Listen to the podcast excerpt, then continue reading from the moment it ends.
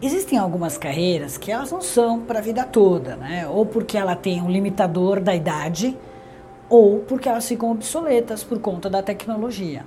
Então, quando você escolhe uma carreira, você tem que levar isso em consideração. Será que essa carreira que você está escolhendo vai existir daqui a 10 anos?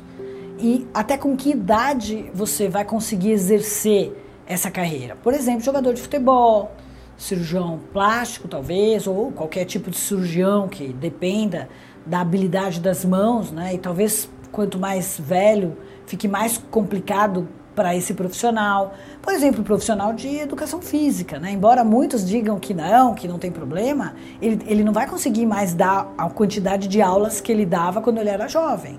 Então, é, você tem que estar preparado e ter um plano B.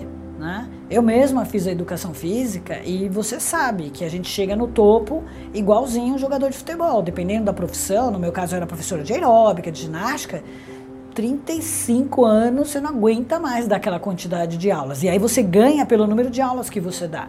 Então você tem que pensar em outras coisas, abrir sua própria academia, como eu fiz, é, virar gerente, diretora, que também foi a minha outra opção. Quer dizer, crescer, buscar uma carreira, talvez dentro da área, como eu fiz com a Les Mills, né? trabalhei com a Biorritmo, enfim, que seja similar para que você consiga, consiga exercer a sua competência, mas você tem que ter esse segundo talento. Né? Eu tenho um amigo, por exemplo, que ele era da educação física. Só que ele se deu tão bem, mas ele tinha um segundo talento que era o amor dele pela astrologia. E hoje, gente, ele trabalha com isso. Ele é super renomado astrólogo, viaja pelo mundo todo dando cursos.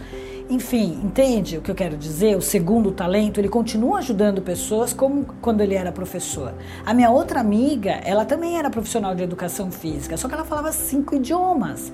E aí hoje ela é uma professora, uma profissional que dá inglês, espanhol, alemão, francês nas empresas e está super bem. Então, às vezes, você tem que ter o segundo talento para quando você chega no topo da sua carreira, ou por causa da idade, ou por causa da, da grana, que você também ame essa segunda carreira e não adianta ficar dando cabeçada achando que essa profissão que você escolheu, você vai até o final da sua vida, até se aposentar. Às vezes não.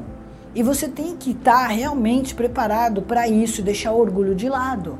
Porque se você ficar cego, você vai ver que você não vai conseguir exercer com a mesma excelência do que talvez quando você se formou, quando você optou por essa carreira. Então, quando eu falo de um plano B, é alguma coisa que continue te realizando, que tenha um fio condutor. O fio condutor da minha carreira hoje, que eu sou neurocoaching, você conhece, trabalho com empresas, trabalho com as pessoas, transformando a vida das pessoas, o fio condutor é o mesmo do que quando eu era professora. Eu continuo transformando a vida das pessoas, continuo falando de bem-estar, continuo falando que a atividade física é importante, continuo falando que a mente é o condutor de tudo isso.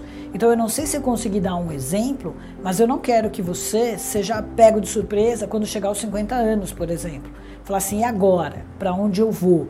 Entende? Porque aí você já não tem mais o mesmo vigor físico, nem a mesma agilidade mental para dar uma guinada. Isso não quer dizer que não seja possível. Eu só penso que se você começar a se preparar antes, vai ser muito mais fácil quando você chegar lá. Então vem comigo.